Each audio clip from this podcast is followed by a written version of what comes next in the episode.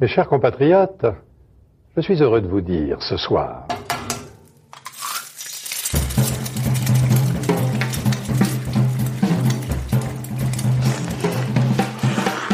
Bienvenue dans À Poil, le podcast qui met à nu les chefs. Je suis Julie Gerbet et dans cette deuxième saison, je vais continuer à passer à la poêle des chefs au masculin et au féminin. Des gros stocks, des plus petites, des cuisiniers d'ailleurs et quelques entrepreneurs de la restauration qui marquent notre époque. Dans cet épisode, je suis ravie d'être allée à la rencontre de Christophe Hardiquest. On a besoin de se nourrir du plaisir que les autres prennent, en fait. Parce que comme on est, comme on est là pour donner du plaisir, si on sent que les gens prennent du plaisir, ben, on est, c'est un métier un peu égoïste en fait. On doit d'abord nous prendre notre, pied, hein, même quand on fait un plat, ça doit d'abord nous plaire à nous. On doit d'abord euh, prendre du plaisir nous avant que les autres prennent du plaisir. Pourquoi Christophe? Parce que j'ai tout de suite eu un coup de cœur pour ce chef belge bonomique, auréolé de deux étoiles Michelin, lorsque je l'ai croisé dans un festival de cuisine à Lyon en mars dernier. Il m'a entre autres raconté comment il a complètement remis en question sa cuisine pour se réapproprier le terroir belge après s'être rendu compte qu'on servait les mêmes produits dans tous les restaurants gastronomiques du monde entier. Et j'ai trouvé ça extrêmement couillu. Depuis, la croquette de crevettes grises, l'anguille au vert ou le canard aux épices de spéculoos sont devenus ses standards qu'il défend avec fierté. Cet épisode a été enregistré avec toute son équipe dans la salle de son restaurant Bonbon à Bruxelles. Avec lui, nous avons parlé d'apprentissage perpétuel, de goût belge, de courage et de propriété. Bonne écoute Life is full of what ifs. Some awesome, like what if AI could fold your laundry? And some, well, less awesome, like what if you have unexpected medical costs? United Healthcare can help get you covered with Health Protector Guard fixed indemnity insurance plans they supplement your primary plan to help you manage out of pocket costs. No deductibles, no enrollment periods, and especially no more what ifs. Visit uh1.com to find the Health Protector Guard plan for you. Bonjour Christophe. Bonjour Julie, comment vas-tu? Très bien, et toi? En pleine forme, je suis, je suis content de te recevoir à Bruxelles. Hein. J'ai découvert ton travail au printemps lors de deux festivals en France et euh, où tu étais invité et tes questionnements sur l'identité culinaire m'ont interpellé. J'ai voulu, enfin j'ai voulu que tu sois le premier chef belge interviewé dans, dans ce podcast qui m'a annulé chef. On parlait de On parlait de villa tout à l'heure, mais je crois que le premier restaurant que tu as ouvert, c'était dans un ancien magasin de, meubles. J'ai lu ça. De ah meubles d'import euh, asiatique. Oui, mon histoire est assez, assez spéciale. Évidemment, je, pense que. J'espère qu'elle peut être un exemple pour la jeunesse, mais en tout cas, quand j'étais chef euh, dans, dans, une, dans, un restaurant, ma première place de chef, j'ai décidé de, euh, à un moment donné, avec mon époux, je suis rentré à la maison, je lui ai dit, écoute chérie, combien est-ce qu'on a d'économies sur le compte en banque? Et elle me dit, on a 2500 euros. Ben, je dis, c'est parfait, j'ouvre un restaurant. et donc, j'ai fait, j'ai fait un peu une partie de poker. Donc, j'ai décidé, euh, en étant, quand, quand on n'a pas d'argent, il faut des idées. Donc, quelque part, euh, c'est ça qui m'a amené à, cette réflexion et je me suis dit ben, je, veux, je veux absolument ouvrir mon restaurant. Et peu importe la manière que je vais trouver je vais y arriver. Et, euh, et mon histoire est vraiment réelle et réaliste. Donc aucune banque rien. 2500 euros je vais voir des clients qui ouvrent un showroom de meubles, euh, de, meubles d'importation qui viennent, euh, viennent d'Asie euh, et d'Indonésie, avec des, magnifiques tables en tech de terrasse, des chaises en tech, des, canapés produits en, Indonésie, etc. Et c'est un showroom. Et je leur demande s'ils ne veulent pas me prêter 140 mètres carrés dans leur showroom. Donc j'étais il, y a, il y a 18 ans, il y a 17 ans, l'un des premiers à faire tout, tout business en, en, un, comme un peu comme en Angleterre ou aux États-Unis, two in one. Et j'ai décidé vraiment de, de, de, de, me débrouiller tout seul et d'ouvrir un restaurant. Je ne savais pas comment j'allais faire. J'ai amené les casseroles de, la, de la maison. J'ai amené le frigo de la maison. J'ai acheté une gazinière avec quatre becs. Je me souviens, une petite machine à verre. J'ai dépensé mes 2500 euros le, temps de, de, respirer deux fois. Et, euh, et puis j'ai démarré. J'ai ouvert comme ça, à brûle pour point, euh, tout seul. Et euh, les gens s'arrêtaient dans le showroom et ils voyaient qu'il y avait un tout une activité. Et ils ne savaient pas vraiment ce qui se passait. Ils rentraient là. Qu'est-ce que vous faites? Ah ben, J'ai une petite carte. Je fais mon pain, ma soupe moi-même, euh, machin, mon foie gras. Et j'ai mis toute l'expertise de, de, mon, de mes années d'expérience avec les autres euh, à mon service. Et j'ai démarré comme ça. Et un jour, il y a un client qui me dit, mais moi j'aimerais bien que vous me fassiez à manger un jour soir. Et c'est comme ça que ça a commencé. Et après un an et demi, après un an et demi, on faisait 60 couverts tous les soirs et j'avais engagé 6 personnes en menu unique. L'audace paye. L'audace paye, bien sûr. Et donc comment, comment es-tu arrivé à la cuisine? C'est ta grand-mère euh, qui t'a initié à, à ça? Oui, ça c'est vrai que c'est toujours un peu bateau, euh, l'histoire de la grand-mère, mais, mais effectivement, c'est c'est, euh, c'est vraiment le, le fondement de, de ce que je suis. Je crois que on, a connu un artisanat depuis, euh, quand on a connu un artisanat depuis tout petit, euh, ça influence évidemment la vie future. Donc euh, euh, ma nénène euh, faisait tout elle-même. Il y avait, on tuait deux cochons par an. Euh, on- je l'ai vu faire du boudin noir, du jambon. Elle faisait des vols au vent. Le soir, on mangeait le bouillon. Le lendemain, on mangeait le vol au vent. Elle faisait des prunes au vinaigre. Il y avait un verger. Il y avait un jardin. Il y avait des poules. J'allais chercher les œufs frais tous les matins. Je mangeais les, les œufs euh, de, de, de la ferme. Euh, et j'ai eu cette chance de, de, de connaître ça. Et j'ai envie, j'aimerais le partager un jour. Euh, j'aimerais pouvoir euh, offrir à, à- à des enfants l'opportunité d'aller chercher des, des œufs dans le poulailler et de faire un œuf au plat avec des œufs frais de, quelques heures. J'aimerais pouvoir un souvenir qui est pour moi extraordinaire et c'est ma grand-mère qui, me- l'a amené. C'est des fraises qui ne sont jamais passées au frigo. On va les chercher dans le jardin. Il y a la chaleur, une chaleur comme celle d'aujourd'hui. La fraise, elle est chaude et on, on, on la lave même pas, on l'équeute, on sait qu'elle est naturelle, on l'écrase avec un tout petit peu de sucre à peine pour qu'elle fasse un jus, on met ça sur une tartine de beurre. Voilà, ça, c'est les souvenirs que j'ai en tant que gamin. Euh, les, les, oignons vinaigres, la tête pressée, euh, le beurre de ferme, le lait de ferme, une glace au lait de ferme. Ça n'a pas de prix. Voilà, tout ça, c'est intrinsèquement lié à mon ADN. Voilà, donc aujourd'hui, ces goûts sont ancrés dans ma tête, ils sont hyper frais. C'est comme si c'était hier. Et donc, je pense que j'appelle ça, moi, le futur du souvenir. C'est ma grand-mère qui me l'a amené. Elle est grande cuisinière, des tartes aux prunes, des tartes à la rhubarbe. Je peux, je peux vous citer tellement d'exemples. C'était un vrai artisanat, du pain au lait. Elle faisait tout elle-même. L'après-midi, c'était le passe-temps, c'était équeuter les haricots et, et, les petits pois. Ça, c'était le passe-temps. Et tout le monde se mettait comme ça en rond dans la cour et on partageait ce qu'on ne fait plus aujourd'hui. Voilà. Et donc, euh, j'aimerais revenir, euh, j'aimerais pouvoir, je rêverais que notre société puisse revenir à, cette époque euh, euh, aujourd'hui. Voilà. Et à partir de quel moment tu t'es dit que tu allais devenir un pro de la cuisine? À partir du moment euh, où euh, mon père m'a emmené au restaurant parce que mes parents étaient séparés, qu'ils savaient pas cuisiner, et que j'ai dit, euh, j'ai dit, c'est vraiment ce métier, c'est ce métier-là que je veux faire. Voilà. Donc ça a été une multitude de, de choses. et, mais à 14, à, à 14 ans, j'étais décidé. hein. Assez jeune. Voilà. À 13 ans, j'ai dit à mon père, je veux faire la restauration. Il m'a dit, ok, je t'inscris à l'école hôtelière. Et, et voilà. Et après, le, le cheminement est, est complètement différent, mais on, on reste avec un ADN. C'était un choix, c'est pas parce que tu étais mauvais élève Pas ou... du tout. un choix et je n'ai pas encore changé d'avis. Ouais. Même si aujourd'hui je porte deux casquettes, celle du cuisinier et de l'entrepreneur, et que celle de l'entrepreneur mélangée à celle du cuisinier, c'est pas toujours évident, c'est pas toujours facile tous les jours. Voilà. Mais mais bon, voilà, ça fait partie de, de l'entrepreneuriat aussi. Et tu, tu te voyais déjà chef étoilé quand tu as commencé Pas Tu du tout. avais un désir euh, de, Non. ga- de gastronomie euh, Non, je pense que je me suis. euh, ma, ma grande force, c'est que je me suis. Je, je- je- je suis un visionnaire, mais je n'ai jamais voulu me projeter pour ne pas être déçu.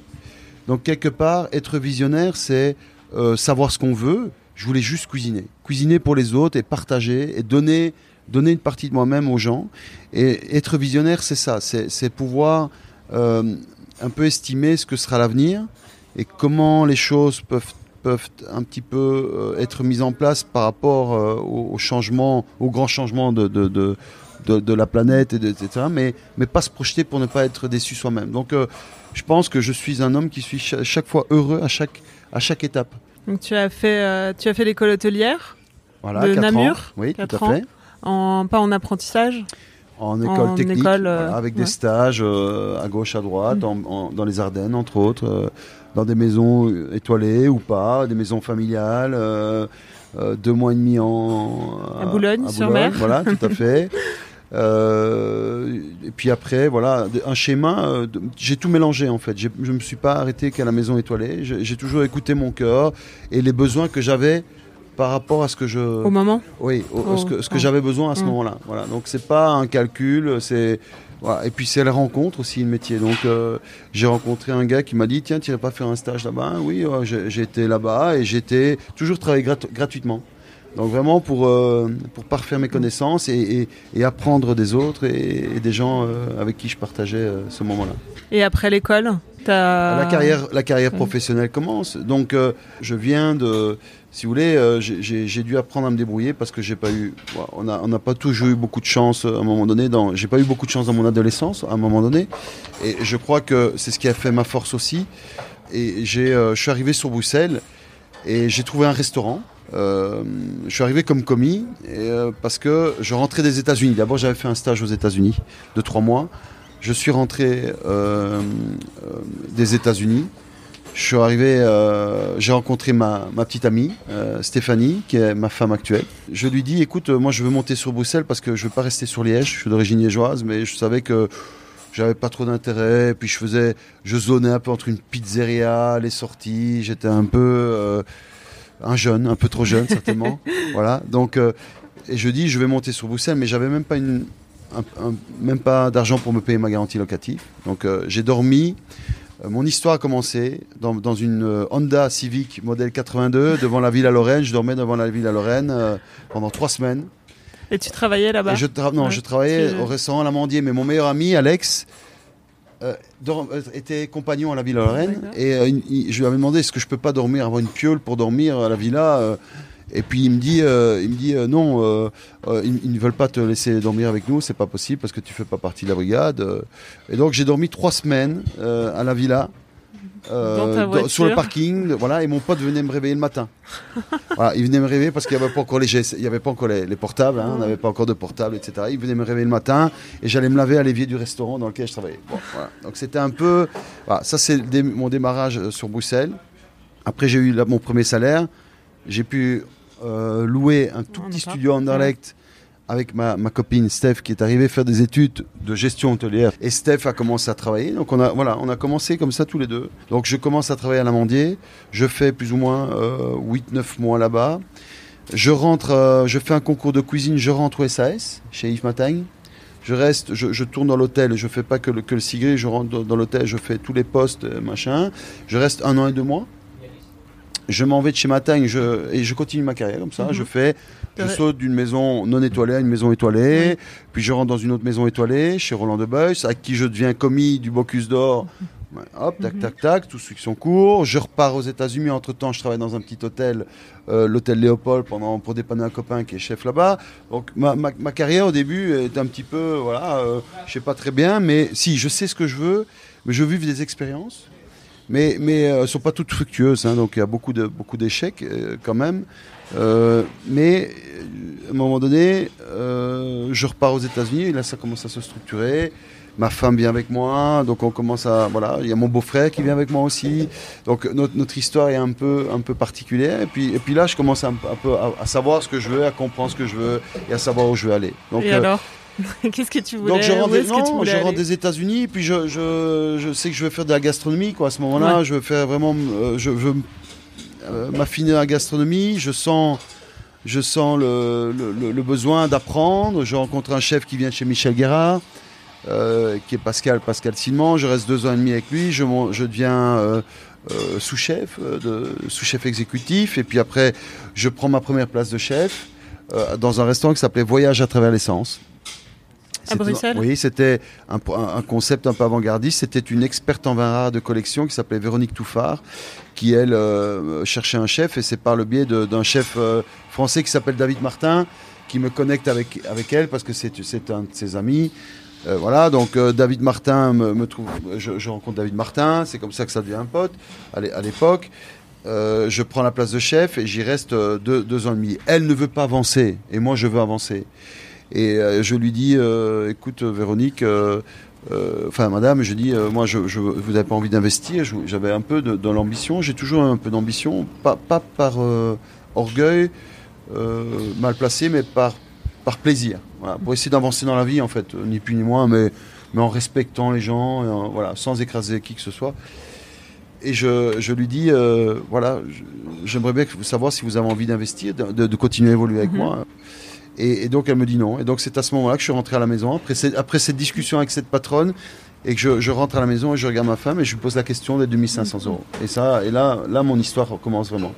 Et donc tout a démarré euh, voilà, comme ça. Mais on a, on a démarré de rien avec ma femme, euh, mais plusieurs fois. hein. On, a redémarré trois fois de rien. Euh, et c'est très bien en fait. C'est très bien. Parce qu'en fait, quand on, a, quand on a trop, on est dans une zone de confort qui, pas, qui ne rend pas service en fait. Voilà. Est-ce qu'il y avait des chefs que tu admirais à cette époque? Ah oui. Moi, j'ai dans, dans ma, dans, dans- dans ma chambre à l'internat, j'avais déjà des posters de Paul Bocuse, de Marc Aberlin, euh, de, de, de, de toute les- de toute la grande France. Euh, Michel Guérard, Plutôt des euh, chefs français. à la Chapelle. oui, oui, oui. oui, on était et ici quelques bêches. Hein, Pierre Wénans, euh, Romeyer. Donc j'avais, j'avais, je regardais, j'avais des bouquins, je m'intéressais déjà à ça, je lisais, je m'informais et euh, j'étais attiré par ça. Et c'est marrant parce que à l'époque, quand j'ouvrais un bouquin de cuisine d'un de ces grands chefs, c'était pour moi euh, incompréhensible. Au départ, c'était incompréhensible. J'avais pas l'esprit qui était prêt pour ça. Et aujourd'hui, quand j'ouvre un, un de ces bouquins là, c'est, comme si c'était euh, clair comme de l'eau de roche. Voilà. Donc c'est marrant, c'est l'évolution de, de- de l'homme et l'évolution de- de la personne qui compte. Est-ce que, euh, enfin, comment s'appelait ton premier restaurant dans le dans le showroom? Bonbon, Bonbon déjà. salon, salon d'artisan cuisinier. D'accord. J'ai mis la dénomination parce que c'est comme c'était pas un restaurant Mm. euh, conventionnel, que c'était un salon où les gens se sentaient bien, que c'est on était des artisans qu'on faisait tout maison, le pain tout tout était fait maison et que c'était les cuisiniers qui servaient. Donc je dis il y a 17 ans, j'avais Comme pas on de... Aujourd'hui. Oui, oui, il y a, il y a 17 Ouais. ans, j'avais pas de service de salle, donc c'était les cuisiniers qui servaient. Et, euh, le Noma, quand, quand j'ai entendu ça, je me suis dit tiens, mais ça me fait plaisir parce que j'étais un peu en avance aussi et on n'avait pas le choix. Oui. Et, et on n'avait pas. Donc les cuisiniers prenaient les commandes des apéros, servaient les apéros, on faisait tout. On servait les plats, on prenait la commande, hop, et on, faisait, on dressait nos plats et on allait porter. Voilà. Donc ça, c'était il y a euh, en 2001, le- l'âge de ma fille, parce que ma fille a, a 17 ans aujourd'hui. Euh, le bonbon est né avec mon, mon premier enfant. Et bonbon, qu'est-ce que ça veut dire? Oh bah c'était avec les collègues, hein, on était en, on était en, on était en, en cuisine, on goûtait, on disait Hum, c'est bon, bon. Et puis après moi je me suis pas cassé la tête. Et en fait il y avait un copain qui me disait, euh, il me dit euh, mais tu sais t'as mis en plein dans le mille parce que parce que bonbon euh, c'est la deuxième lettre de l'alphabet, c'est l'un des premiers mots qu'on apprend dans, dans les autres langues. T'as, t'as, marketingment parlant, t'as mis en plein dans le mille. Je dis bah, c'est génial. Je dis j'ai pas fait exprès. Et donc tu l'as gardé quand t'as déménagé dans un ancien bistrot? Enfin, t'as gardé ce nom? Oui. Alors donc là, euh, après, après deux ans, euh, deux ans là-bas dans ce magasin de meubles, premier petit problème, on, commençait à vraiment prendre de l'ampleur. Et donc euh, il y avait une brasserie qui était dans le Goulet Louis. C'est un bâtiment qui est détruit aujourd'hui. Et le gars, il voyait qu'on prenait de l'ampleur. Je me dis, moi j'ai 400 mètres carrés ici, ils vendent pas de meubles, je vais faire un truc de malade. Je me voyais, tu sais, c'était pas euh, de, la démesure, mais je dis, je ferais bien un petit restaurant fusion asiatique, je ferais bien mon petit gastro à 22 places, et je verrais bien une belle sandwicherie là pour le midi, pour les gens avec des vrais sandwichs, du pain croquant et des, salades faites maison et tout des trucs comme ça. Donc euh, je commence un peu à délirer, à rêver. euh, et évidemment, le- la brasserie, voyait, voyant qu'on prend trop de place, il a réclamé une exclusivité Oreca qu'il avait dans son contrat. Il, nous a fait, un- il a fait un procès au propriétaire du magasin de meubles. Ah oui. Et donc un jour, on arrive là avec la petite brigade que j'avais, c'est-à-dire on était six, et euh, je m'en souviendrai toute ma vie. Et un jour matin, euh, euh, huissier de justice, euh, avis sur la porte, euh, voilà, vous devez absolument arrêter cette restauration, sinon c'est astreinte de 2500 euros par jour. Mm. Et donc je regarde mes gars, je dis les gars, aujourd'hui on ne se change pas. On ne se change pas, euh, je suis désolé. Mon dossier était défendable, j'avais des avocats qui s'intéressaient, qui étaient prêts à m'aider. J'ai dit non, c'est pas grave, c'est que, ça, que ça doit aller comme ça. Et donc, euh, euh, on ne se change pas. Je dis, mais c'est pas grave, je dis, j'ai du boulot déjà pour tout le monde. J'avais senti revenir le truc et j'avais été en relation. Et via via, parce que des rencontres, il y a quelqu'un qui me dit, euh, il y a un petit bistrot à Uccle, euh, euh, il vient de perdre son associé, il ne sait pas s'en occuper, est-ce que tu veux pas l'aider Il cherche un chef, machin, bon. Et alors ça s'appelait Un million de Bruxellois et moi et moi et moi, faisant allusion à la, à la chanson de Jacques Dutronc. Et je dis, c'est pas grave, on y va. J'y vais avec mon, mon, mon premier sous-chef de l'époque, Migou, euh, mon deuxième sous-chef, Nico. Enfin voilà, on, on essaye de, de sauver les meubles. Et, le- et je dis, on est dans l'ombre, il y a un tableau noir. Et je dis, c'est pas grave, on va faire un tableau tous les jours. Donc c'était encore l'époque où les, les chefs étaient, ça, ça pesait euh, sur Bruxelles, il, y avait, il fallait encore des cartes. Et. Je dis, mais nous, on n'a pas les moyens de faire ça. On va pas faire de cartes, on va, faire, on va, on va, on va se fondre dans le truc, on va faire du, du, bris- du Ardoise, bruxellois. ouais. On, va, on va faire du bruxellois. Mon premier contact, certainement, avec la cuisine bruxelloise, il y a évidemment euh, 10, euh, euh, C'était en 17 quelle ans, année, 15 ça? ans, 16 ans, quoi. 16 ans, en 2003. 2003. Et on se met, on se glisse là, tableau noir, on frotte tous les jours, on fait des suggestions, je fais, je commande des trucs. Vraiment du bistrot. euh, Ouais, et puis les gens reviennent tout doucement. Et donc le, le patron est content, mais bon, il a des dettes, à, des des dettes à rattraper, etc. Et puis il me dit à un moment donné, il me dit voilà, écoute, moi je veux m'en séparer. Est-ce que ça t'intéresse? Et puis il me dit euh, ouais, mais ça coûte autant. euh, il me dit ça coûte x x milliers d'euros. C'était en dizaines de milliers d'euros. Et je regarde mes économies et encore rebelote, tu vois. Donc tu es encore dans le même système. Tu dis je vais aller voir les banques. Peut-être que là on va m'aider. Non, non, aucune banque ne t'aide. hein, donc il faut pas compter dessus. Et, et c'est là aujourd'hui où où il y a vraiment quelque chose à faire pour aider les jeunes. Il faut, il faut absolument, euh, je pense, développer, en tout cas, un, un- un fonds qui peut permettre à des jeunes talents, parce que souvent euh, les, les talents, c'est ceux qui n'ont pas d'argent, quoi. Ouais. C'est ceux-là qu'il faut aider. C'est pas, euh, c'est pas fondamentalement ceux qui ont, Ceux- qui ont ceux les moyens. Donc euh, il faut, il y a un truc à faire là-dessus. Et je dis, donc j'ai dit, je, je mets 7500 euros sur la table. Donc j'ai un peu augmenté mon capital, tu vois. En deux ans, j'ai augmenté mon capital et puis, et puis je te paye le reste tous les mois. J'y vais comme ça au culot. Et il me dit OK. Il me dit OK. Donc on commence et tous les mois il vient chercher son- ses sous et je le paye. euh, tout est, voilà, c'est une convention faite Mm. par avocat, un machin. Donc je paye comme ça. Et, et puis, euh, et puis euh, avant la fin de ma première année, il me dit écoute, je suis dans la merde, j'ai besoin de mon pognon. Ah. Bah, je dis c'est pas grave. À partir de ce moment-là, tout change. Donc tout change. Je sais pas faire plus de couverts, je- mais ça se remplit. Donc en 2004, euh, je suis fin. Donc je suis en novembre 2003. La première, euh, non non, euh, oui, la première étoile tombe Dans le bistrot. dans le bistrot. Ouais. Le guide, le, le directeur du guide Michelin était venu manger et moi je savais pas qui c'était. Il mange, il mange et direct, même pas trois, allez, euh, six mois après l'ouverture, j'ai exactement 26 ans à cet âge-là. La première étoile tombe. Et, euh, et là c'est c'est génial. Donc le stress, voilà. Mm. Je, et puis jeune de, de chez Golmio, euh, découverte de l'année Ouais. pour Golmio, machin. Tout s'enchaîne quoi. Donc du coup. Euh, et, et là, et là, on peut dire ce qu'on veut. C'est vrai que si on n'est pas découvert à, euh, à temps, on a le temps de tomber dix fois en faillite.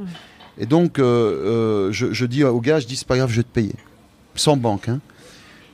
Et je le fais au culot, mais je m'endette jusqu'à l'os. Je demande à mes fournisseurs, je dis laissez-moi courir les crédits, je vais vous payer, je vais vous payer, et je m'endette mais à mort quoi. Donc euh, c'est dur, c'est dur, le financier. Tac, c'est galère, c'est galère, c'est galère. Donc j'ai connu vraiment du, de l'eau, Ouais. de l'eau et du pain euh, avec ma, ma femme, le stress. euh, donc euh, voilà, on, on- on- Donc tu t'es endetté auprès de tout le monde. de- Endetté de, jusqu'à de, tout qui, Voilà. de tout le monde qui, qui voulait te prêter euh, un peu d'argent, euh, mais mes pas. fournisseurs qui tes m'ont tes fournisseurs, qui m'ont d'accord. permis d'être de, réaliser mon, mon, mon bistrot. Donc Ouais. je me suis endetté et j'ai fait une partie de poker une deuxième fois. Et donc ça, et puis première étoile 2004 et là ça n'a plus jamais des amplis. Euh, on a complété midi et soir et ça, heureusement que ça m'a permis de, de pouvoir euh, payer mes dettes. Et, et après, donc après euh, donc huit ans là-bas, euh, on commence à à l'étroit, je ressens le besoin, donc on est à un moment donné, on est à 12, 14 à travailler là-bas, dans ce petit bistrot, on fait quand même, euh, je, je mets même des gens dans mon cellier, dans ma cave à vin, euh, même Alex y a mangé, euh, les gens mangeaient parce que je voulais gagner quelques couverts, je dis il faut être malin, on n'a pas le choix, donc euh, c'était un endroit dingue aussi, hein, c'était génial, les gens s'amusaient, c'était la fête, et, et, euh, et euh, voilà, après 8 ans, je sens, trop peu de place et je dis, mais il faut, bouger, quoi. Il faut bouger et il faut faire le grand saut, encore une fois. Et, donc, euh, de fil en aiguille, le bouche à oreille. Et là, les banques sont prêtes à me suivre. Donc, euh, du coup, avec un chiffre d'affaires qui, qui, est développé, j'arrive ici, je visite la maison ici avec ma femme, et puis on sort d'ici avec ma femme, c'est ici que ça va se passer. Et là, plan financier, voilà. Et au fur et à mesure que la vie avance, si tu veux, quand même beaucoup de gens qui sont bienveillants. Euh, Il il y a plein de gens bienveillants. Euh.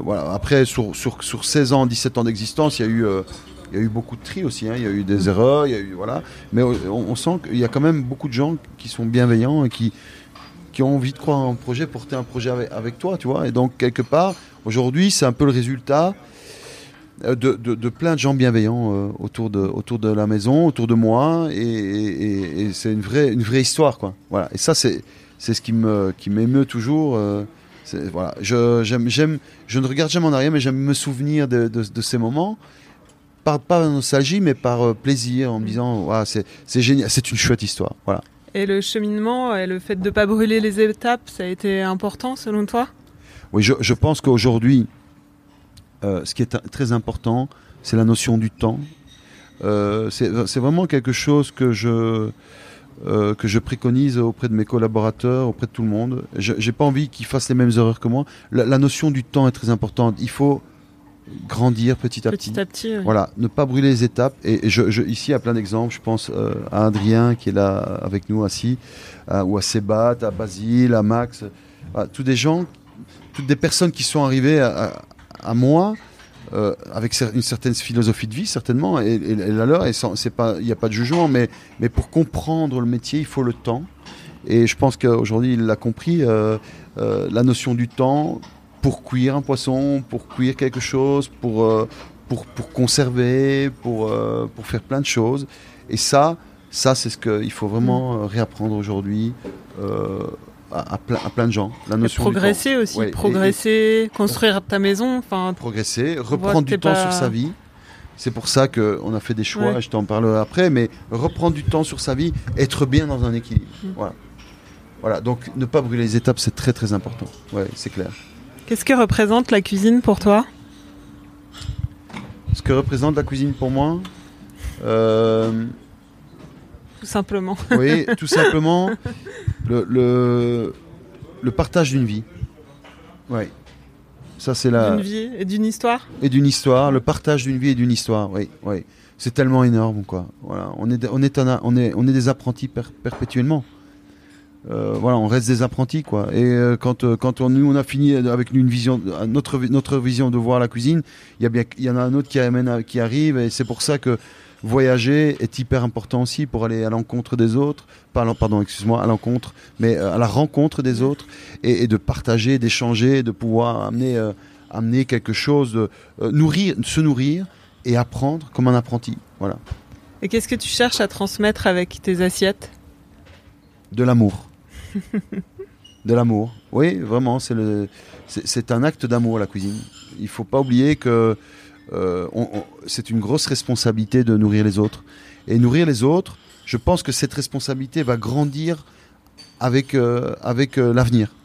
Tout le monde prend conscience que, euh, de, cette phrase, de, je crois que c'est Bria Savarin, c'est dis-moi ce que tu manges et je te dirai qui tu es. Donc on ingurgite des choses, mais, mais nourrir les autres, c'est une responsabilité. Et cette responsabilité, elle va, elle va changer dans les, dans les 20 prochaines années.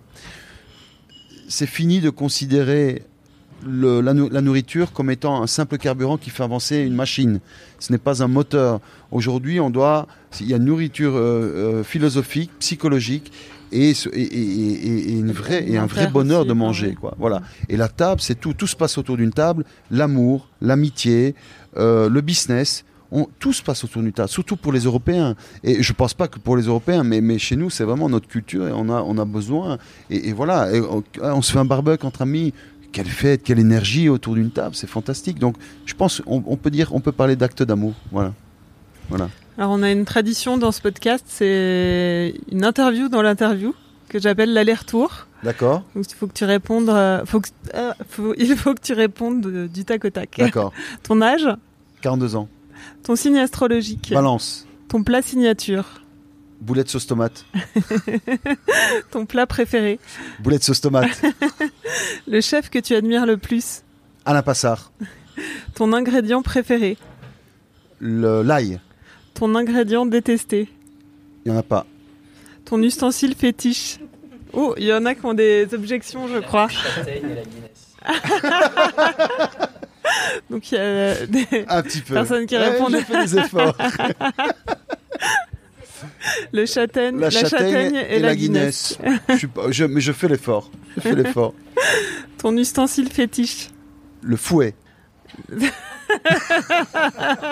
Lequel? Lequel?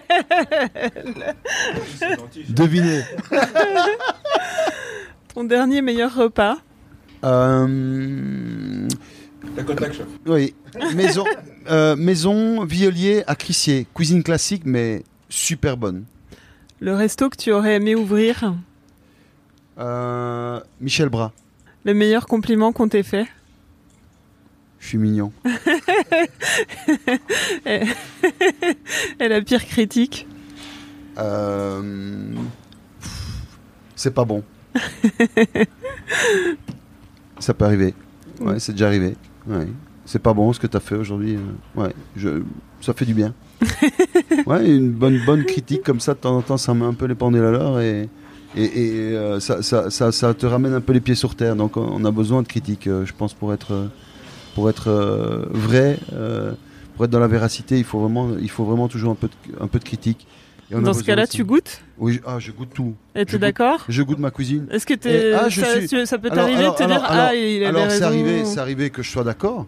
C'est arrivé qu'un jour on ait mis trop de sel ou tu vois, et que je sois d'accord avec le client. Alors à ce moment-là, ce que je fais, avec beaucoup d'humilité, je vais présenter mes excuses et, et j'ai pas de problème à faire ça.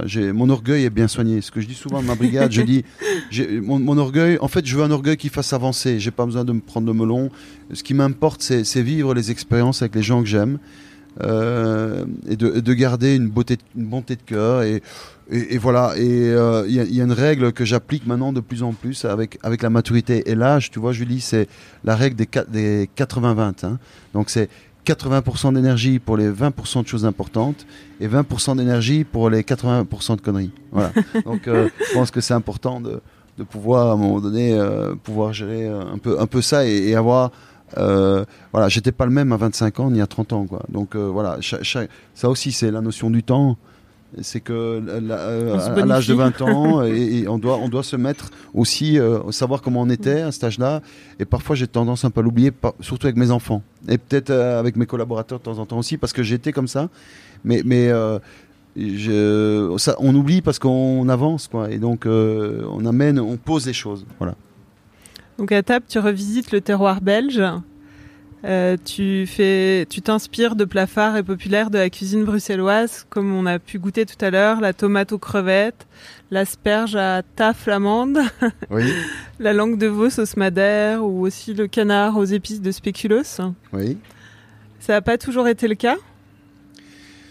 Bien non, parce que je, je- je crois que euh, en tant que cuisinier, quand on est formé, on, suit un peu une trame à un moment donné. On, est dans une trame de travail. Donc euh, tu bosses avec avec Yves Matagne, euh, c'est génial, tu apprends plein de trucs, tu vois, et il te dit voilà le bar de ligne, il est fantastique, tu dois le cuire comme ça, machin. Euh, le, le king crab de la mer du Nord, machin, euh, de, de la mer de Barents, il est fantastique, voilà. Euh, tu, tu vas bosser avec un autre chef, il te dit bah voilà, tu vois le, le filet de bœuf de wagyu, il est fantastique, tu dois le cuire comme ça, machin tu vas bosser avec un autre chef, euh, il t'apprend à faire les gambero rosso et machin. Donc tout ça, c'est hyper riche en apprentissage et en, et en, et en, travail.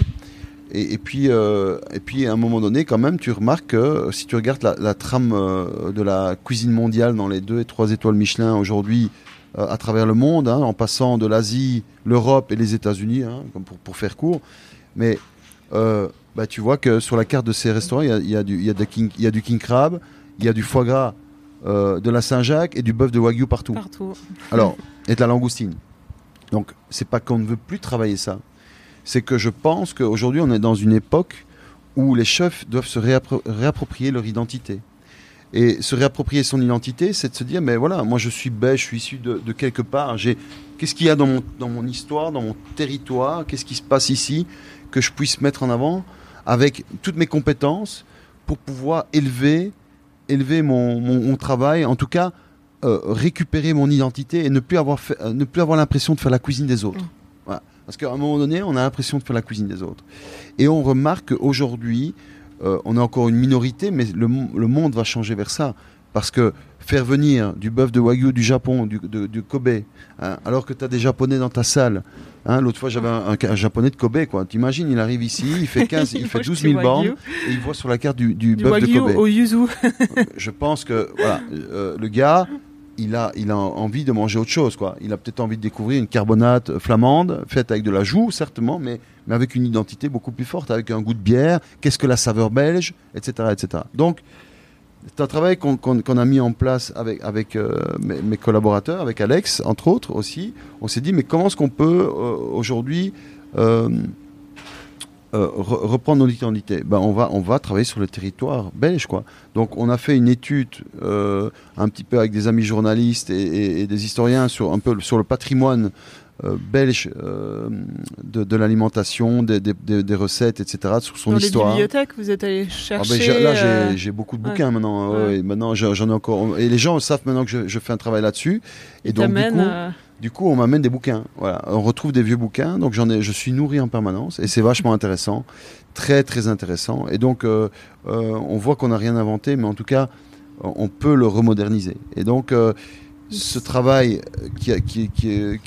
sur lequel on, bosse depuis deux ans maintenant, on commence à porter ses fruits. Donc, ça demande beaucoup de temps, une fois de plus. Il faut rechercher, il faut euh, s'inspirer, et il faut retransformer pour, pour, amener cette cuisine avec une modernité dans, notre époque. Donc ça, demande d'utiliser les techniques euh, que l'on a acquises au fur et à mesure de- des années de travail et euh, d'amener beaucoup plus de légèreté, de fraîcheur, de réfléchir. Ça prend beaucoup plus de temps aujourd'hui de créer, de revisiter un plat de, de la cuisine belge que de poêler un, morceau de wagyu. hein. Voilà. Et puis en plus, les gens ont un souvenir, ont une idée, enfin, surtout les Belges. euh, connaissent euh, par exemple la tomate aux crevettes que, Oui. je, que je ne connaissais pas mais, mais ils ont envie enfin ils ont une certaine attente aussi euh, peut-être un souvenir qu'ils ont envie de retrouver toi toi-même aussi la- la- les Belges sont doute, heureux hein. de retrouver ça Ouais. d'une autre manière, en tout Ouais. cas avec une vision, une vision complètement contemporaine, mais surtout c'est les étrangers qui découvrent ce que c'est le goût belge. Quoi. Le goût belge, euh, je te disais la, la muscade, il y, a des- il y a des goûts qui, nous appartiennent à nous, et donc dans la, mus- la muscade sur l'asperge, c'est vraiment quelque chose qui, qui nous appartient. Ou la, crique, tu vois, euh, Mm. voilà, on est fier de ça, on doit juste être fier de son territoire, et on doit quelque part à un moment donné euh, euh, prendre conscience que qu'on n'a pas besoin de, on, on doit juste être ce qu'on est en fait, voilà. Et, et ça, ça demande du courage aussi un petit peu, voilà. Mais mais il y en a plein de chefs qui font ça maintenant. Et ça, donc c'est c'est vraiment, je ne suis pas le premier, et je ne suis pas le premier à faire ça. Et, non mais en a- Belgique t'es en, en Belgique, je rares, hein. suis je suis euh, certainement l'un des rares aujourd'hui à le faire, oui. Ça- et, et je suis content d'avoir été le premier à le faire. Ouais. Parce qu'en Mais- plus, euh, au niveau international ou peut-être en France, on a une image de la cuisine belge un peu limitée aussi. Et c'est, est-ce que tu penses que c'est pour ça que les chefs belges ne s'appropriaient pas leur territoire ou? Je pense, je pense qu'on est un peu. euh, euh, je, je veux pas être. Au, au départ, on est certainement un peu trop humble, d'une part, et un peu gêné peut-être. Euh, Oui. Je sens qu'il y a un peu de gêne parce que la France, on est notre, notre voisine la France, et qui est une, qui est un, un monstre de, de la gastronomie. Euh, et la France, elle fait ça depuis combien de temps hein? Depuis 100, 150 ans, quoi. Donc, je veux dire, on, on est un peu gêné. On ne doit pas être gêné, quoi. Juste, euh, je pense que les Français seraient contents de, de- de venir découvrir euh, ce qu'on leur propose Oui, ici en euh, Belgique. et on a même, voilà. Et on, on a même retravaillé la frite. On a, on a beaucoup de choses à leur donner. On a beaucoup de choses à leur montrer. Et, et c'est vraiment très, très chouette. euh. Donc t'as combien de recettes là, ton répertoire On va dire que tu as retravaillé? Ouais, écoutez, je sais pas, on doit être à combien maintenant? On doit être euh, 15, quinzaine de recettes, hein, une petite quinzaine, 16 recettes, re- re- cré- ah, un mélange de création et de, et de, de revite, oui, 16, bah, presque la vingtaine, oui. J'espère que ça, ça pourra donner lieu à autre chose. Voilà. C'est génial parce que ça suit euh, en même temps ce qu'on a vu ce midi. Ça suit les saisons, les asperges, Ah, euh, bien sûr. tomates crevettes. euh, Non, non, c'est clair. le- et par J'ai exemple, un trou sur le nom du, du poisson. euh, le, Mac- Mackel Non. ah, le macro, Pardon, le macro. de la mer du Nord, ouais, à la Non, ah, le match- ah, le pardon. aussi, ouais, ouais, ouais, tout à Alexandra me disait que ça dure que trois semaines, donc Voilà. c'est très court. Et... Exactement. Et t- Tout ça, c'est très important de, de, de, de le montrer et surtout de le valoriser, quoi. Mm. Voilà. Et, et, euh, on sent, on sent quand même que euh, on a, on a une vraie histoire euh, à, à ex- à exprimer, à montrer euh, au monde, quoi. Voilà. Est-ce qu'il y a Mais- un... Pardon. Non, non, vas-y, vas-y. Est-ce qu'il y a un plat qui symbolise... euh, Enfin, quel est le plat qui symbolise le plus euh, ce travail de recherche? Aujourd'hui, euh, l'un des plats, je pense que c'est. euh, Enfin, il y en a plein, quoi. Mais j'adore. On adore le, la- le lapin à la gueuse qu'on a qu'on a recréé. On a fait une carbonate, euh, une carbonate de, bœuf, mais avec une cendre d'oignon. On a, on a, on en a, on en a quelques-uns, quoi. La tomate crevette, je pense que ça c'est vraiment euh, iconique maintenant. c'est vraiment un des plats que, que les gens ont dans la tête. Et, on, on avance comme ça. Donc c'est vrai que c'est quelque chose qui se construit. On a, on a maintenant créé une tête de veau en tortue.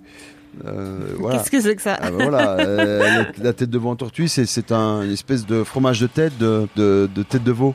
Voilà, avec euh, avec de la tomate et des œufs durs et des cornichons. Et donc tu peu- l'as revisité. Ouais, on l'a complètement revisité en, en pâte, en pâte farcie, avec un bouillon, avec un gel de et, etc., etc. Donc tu reprends les mêmes ingrédients, mais tu les retravailles complètement de voilà, mais on a le goût, différemment. on a le goût de la goût de la tête de veau en tortue. Voilà. Est-ce que ta cuisine, ton style, tu- te ressemble plus aujourd'hui? Oui, bien sûr. Euh, je suis euh, je suis Tu moi-même. t'es quoi. retrouvé Oui, je me suis retrouvé et j'aime cette cuisine en fait. J'aime les choses qui sont cuisinées. Euh, donc pour moi, c'est important d'amener dans, dans, dans, dans notre, dans nos plats quelque chose qui est représentatif de ce qu'on est. Et, euh, et les choses cuisinées, les choses qui sont de, de- de- de la profondeur de goût, ça, ça, pour moi, c'est c'est une priorité. Je ne veux pas être un cuisinier d'assemblage, mais un vrai cuisinier. C'est pour ça que, euh, à l'époque, euh, comme j'étais tout seul en cuisine, je- ce qui était important pour moi, c'était d'abord de cuisiner. Et je mettais les choses assez brutes sur l'assiette. Donc euh, j'ai dû aussi évoluer avec ça. Une importance des sauces aussi. euh, Ah oui. Ah, J'ai remarqué euh, dans les assiettes. euh, Pour moi, les sauces, euh, voilà, comme dirait mon ami Yannick Aleno, je, je trouve que c'est la signature de, de- de la cuisine, de la, de la haute gastronomie. Et lui, il en parle pour la France et il a raison. C'est comme ça, c'est quand même sur le, sur, avec des Français que j'ai appris principalement la cuisine. Et donc, quelque part, c'est la signature de, de ce que, je dirais, de, de ce que représente la haute gastronomie. Voilà, bien sûr. Et quelle a été la réaction des clients quand tu leur as servi euh, du, du sprout Je crois que c'est ça euh, à la place du king, Eh ben, du king étonnamment, crab. Ou... Alors étonnamment, je pense que ça passe drôle- drôlement bien. Euh, on, on- on- on ne sait pas, on s'est jamais posé la question en fait. On a imposé les choses, on s'est dit bah voilà, ce sera comme ça. Et c'est pas euh, une fois de plus de l'orgueil ou de, de- de- tout le monde a sa vérité, tu vois. Euh, je dis c'est pas, j'ai pas, j'ai pas la vérité absolue. Moi, ce qui m'intéresse, c'est de donner quelque chose qui correspond et qui raconte une histoire. En tout cas, il faut un story dans l'assiette et c'est ça qui est important pour les équipes de salle, pour nous être en accord avec ce qu'on est et, et, euh, surtout euh, pas, pas trop se poser de questions parce que parce que quand on se pose trop de questions on hésite et j'ai pas j'ai pas envie d'hésiter voilà je, pas j'ai pas j'ai ma vérité mais je n'ai pas envie d'hésiter Euh, en disant ben voilà est-ce que je suis en accord avec ça? Et c'est parfois beaucoup de murs aussi beaucoup d'échecs hein. Donc euh, on, on prend on prend des, des murs on prend des échecs euh, et, et, c'est- et tant mieux heureusement c'est rassurant J'imagine que pour 16 plats, euh, tu parlais de 16 plats aboutis, euh, il y en a d'autres qui ont certainement pas Ah, abouti. Ah mais non, il y, en a- il y en a plein qui sont encore, euh, je sais en pas, cours, je me souviens plus, mais on en a plein comme ça qui sont sur le côté. Et puis parfois, je pense qu'on revient à, à un moment donné, on va revenir, on va repartir sur une idée. Ah bah, le, le lapin, le lapin à la gueuse d'abord. hein, il y a eu la tomate crevée, ça a été des flops au départ, un petit peu, c'était des flops. et, et puis après, on a, on- voilà, d'un coup, alors à un moment donné, je remets le tablier, et je, je me fais un peu violence, quoi. Je me dis, euh, oh là. il Faut y aller. Il faut, faut y aller, quoi. Faut que tu te réveilles. euh, que- Qu'est-ce que tu fais là? Tu tu tu tu t'endors et on, on se- on se- on se fait on se met des, des tartes à soi-même quoi. Et ça fait du bien parce qu'en fait à un moment donné quand vous êtes au-dessus de la au-dessus de la pyramide hein, enfin je, je me considère pas au-dessus de la pyramide mais quand on est chef entrepreneur ben, qu'on on travaille avec des collaborateurs voilà même si je, je, je ne suis je suis contre le euh, le- le- la gestion pyramidale, mais plutôt une gestion horizontale. Je ne suis pas un patron, je suis un leader. C'est ce que je dis toujours à mes, à mes hommes. Euh, euh, quand on est quand même au-dessus, il n'y a plus personne qui, qui tape un peu sur la tête ou sur les doigts. pour- donc, donc, de temps en temps, un client te remet à ta place, ou ta femme, ou une, ou une amie, ça te fait du bien, tu vois, ou, ou, un- ou- ou même un de tes cuisiniers qui dit, bon, tu vois, donc il, faut, il faut savoir écouter en fait. Et ça, c'est ce que je dis souvent, c'est observer, écouter, c'est vraiment être attentif euh, euh, à ce qui se passe autour de soi pour, pour mieux comprendre le monde dans lequel on, on évolue. Voilà. Est-ce qu'il y a des choses que tu t'interdis en cuisine? Oui, copier les autres. Alors ça, je m'interdis. Ou alors, euh, je ne dis pas que je ne, je ne reprends jamais une idée, mais je m'interdis de copier les autres. Et il y a des choses, par exemple, des, des- des techniques euh, où je me dis, euh, ça, je, ça, je ne veux pas faire, euh, ou ça, je ne veux pas parce que ça ressemble trop, voilà. Euh, ou, ou alors, euh, voilà, il y a des choses comme ça, c'est- pas possible pour moi, non. Euh, ou, ou travailler un produit, ou, ou autre chose, ou machin, voilà. Comment tu te présentes euh, quand tu rencontres quelqu'un qui te connaît pas? Chef, restaurateur, entrepreneur, tu disais tout à l'heure, cuisinier? Christophe, citoyen du monde. oui, je ne parle jamais d'entrepreneuriat ou de chef ou non, j'ai pas. non. Donc on te demande ton métier. Mon métier, euh, oui, je, je- je- je- je dis que je suis restaurateur. Restaurateur. Oui, je, suis, je, suis- je dis que je suis restaurateur. Je parle pas de chef, je parle pas d'entrepreneur, restaurateur. Mm. Ouais, c'est un peu le, le- le- voilà. J'ai pas encore trouvé d'autres mots, mais euh, voilà. Est-ce que tu te souviens la première fois que tu t'es senti chef? Honnêtement, euh, honnêtement, ça c'est une, euh, question difficile. Je, pense que ça a à voir avec l'humili- euh, avec l'humilité, mais justement, je me sens pas, me sens pas chef. euh, a priori, euh, oui, je sais ce que je, peux représenter aux yeux de la société, etc. Mais euh, quand je mets le tablier et que je suis à côté de mes hommes, je me sens pas chef, quoi. Voilà, je me sens pas, euh, je me sens euh, leader, en fait. Voilà, c'est vraiment ça. Oui, Donc tu manages. euh, je, je me sens leader dans. comment dans- tu manages Comment je manage Euh, Avec beaucoup de proximité. J'essaie d'exprimer les choses, de, de faire comprendre, de donner des clés aux hommes pour leur, pour leur permettre d'accéder à, à ce que j'ai envie de, de- de leur montrer. Tout à l'heure, je t'ai vu montrer un geste, justement, enfin, j'imagine remontrer un geste Oui. sur le macro et sur euh, Oui. la façon de, de, de couper. C'est important cette transmission Oui. et ce de, voilà, cette façon de, de faire. C'est très important parce que la transmission, euh, c'est quelque chose qui doit, euh, qui doit se faire dans, dans la juste, le juste dosage, les justes valeurs, etc. Et, et oui, c'est- je crois que c'est l'une des choses les plus importantes de notre métier. Et sur ton site, j'ai vu que les, toute ton équipe était nommée par euh, son nom et son prénom, Oui, qui était assez euh, surprenant. oui. C'est important? Oui, parce qu'en fait, c'est une grande famille. Euh, ici, c'est une grande famille. L'équipe, c'est. Alors, certes, c'est vrai que je suis toujours là pour montrer chemin, ou quand je veux marquer mon, mon désaccord, si, si, ça ne, si, si ça ne me plaît pas. Mais euh, c'est une famille, on passe beaucoup de temps avec nos hommes, donc euh, on a intérêt à bien s'entendre avec eux. On n'est pas juste là pour faire le job. Si on est là pour faire le job, je pense que honnêtement, euh, ça vaut pas la peine de faire ce métier. Voilà. Donc on est une grande famille, on est là pour donner du bonheur aux clients. Euh, on a des objectifs, mais voilà, on reste, euh, très humain. hein. On, on- sait, qu'on- tous qu'on est des- tous des gars sympas, mais voilà, mais qu'il y a, besoin de, résultats quand même, parce que voilà, c'est une entreprise malheureusement, et qu'elle, euh, on a la responsabilité de, de devoir payer tout le monde à la fin du mois, euh, quelque part, comme, comme tout le monde, et donc euh, quelque part, on doit amener ça avec beaucoup de sérénité. On doit, ça doit pas être quelque chose qui doit, qui doit être de la déchirure ou qui fait mal. Quelque chose qu'on doit porter ensemble. Et on porte un projet, et donc tout le monde, euh, tout le monde a son rôle à jouer dans ce projet. Et donc euh, euh, voilà, on porte un projet, chacun a son rôle à jouer. Moi, j'ai envie de dire que on, s'appelle, euh, voilà, on est, on est très proches l'un de l'autre, et on doit bien s'entendre. Et j'aime tous mes hommes. J'aime tous. Et d'ailleurs, d'ailleurs, ceux avec qui euh, ça, ça ne va pas, ils s'en vont. Il il y a une sélection naturelle qui est énorme. Euh, ça, ça, ça ne fonctionne pas. Ils ne peuvent Ouais. pas tenir. C'est- C'est c'est vraiment l'âme qu'on a mis dans, dans, dans cette, dans cette brigade et dans cette équipe. On- euh, ils ne peuvent pas tenir. Ils ne peuvent pas tenir parce que parce qu'il y a de la rigueur, il y a de la gentillesse, mais il y a aussi de la une réalité.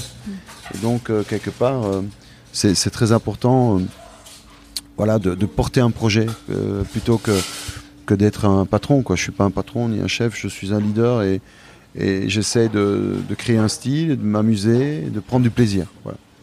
Et tu t'absentes assez peu de ton restaurant?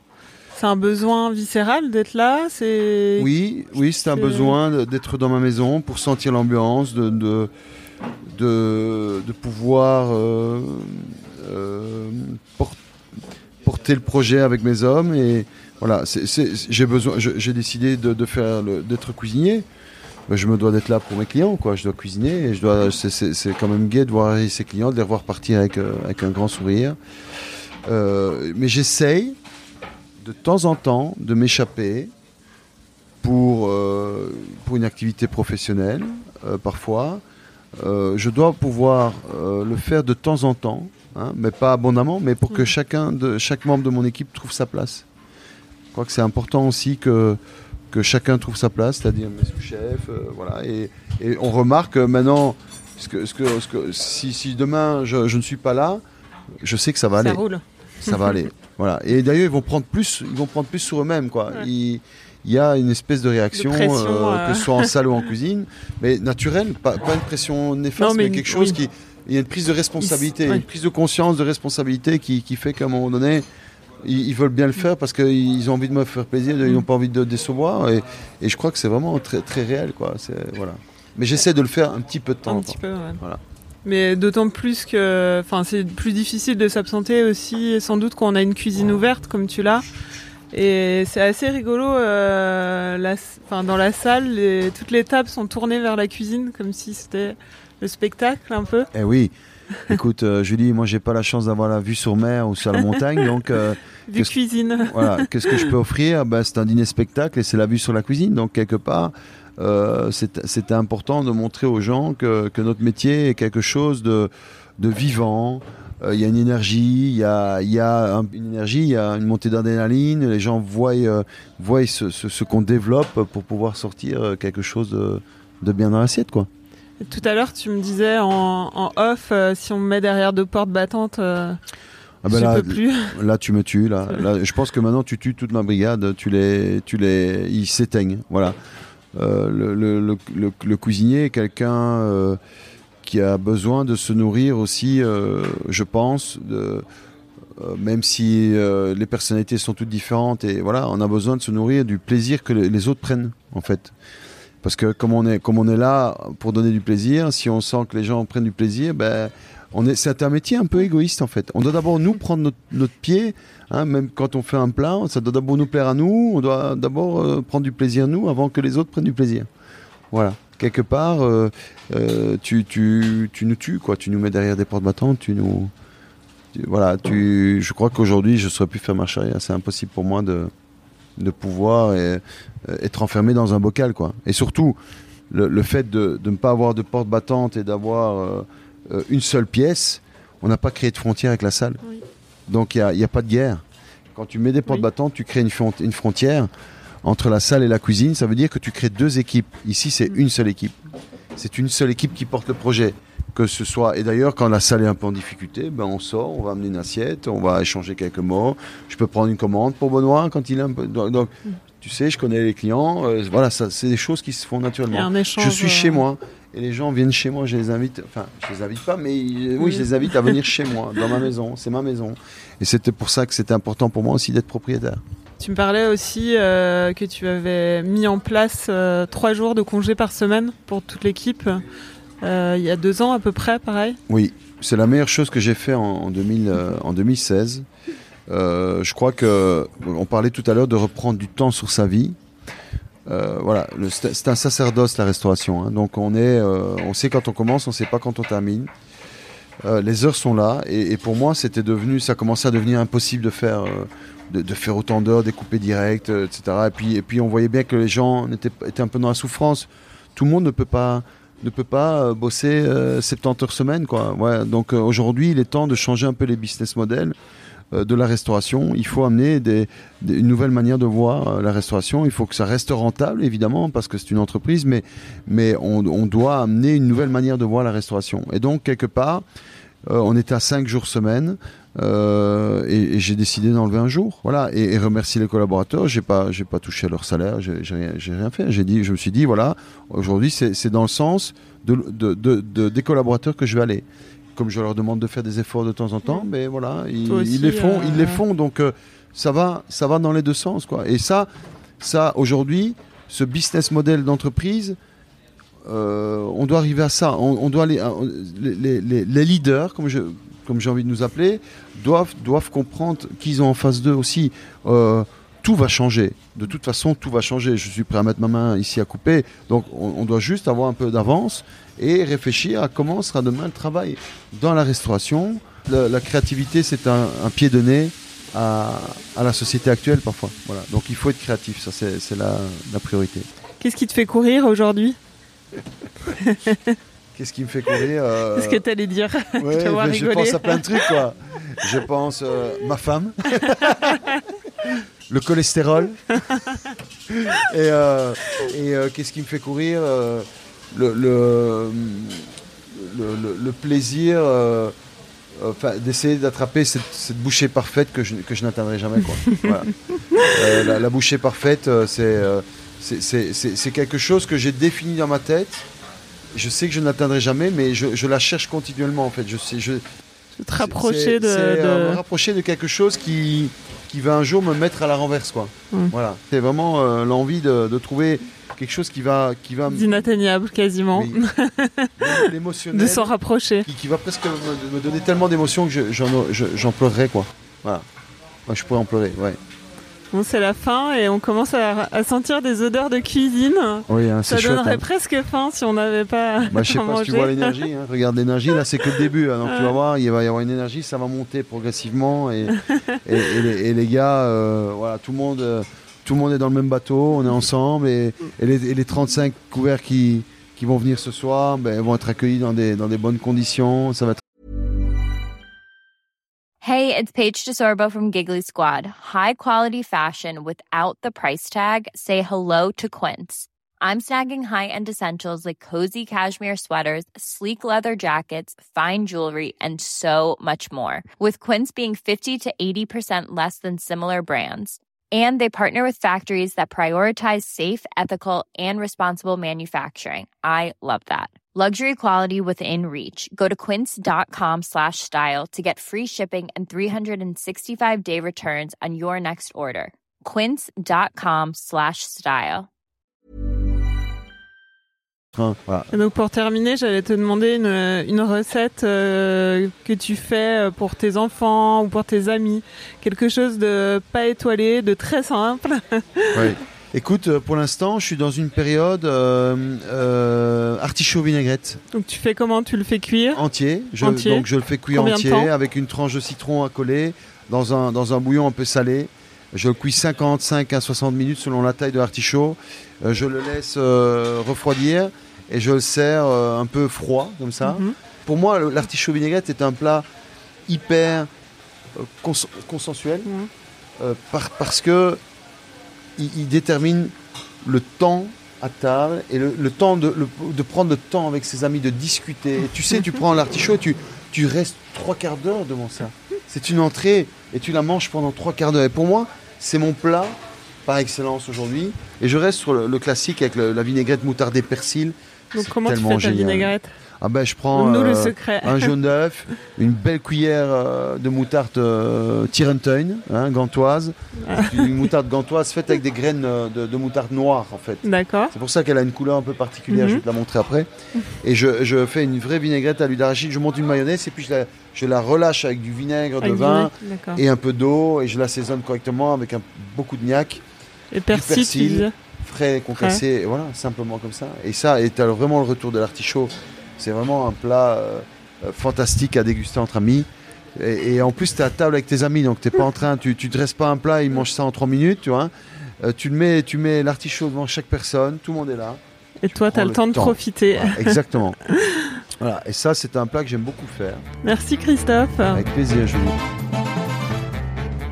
Pour goûter ce qu'il a dans la poêle, rendez-vous chez Bonbon, avenue de Tervuren, à Bruxelles.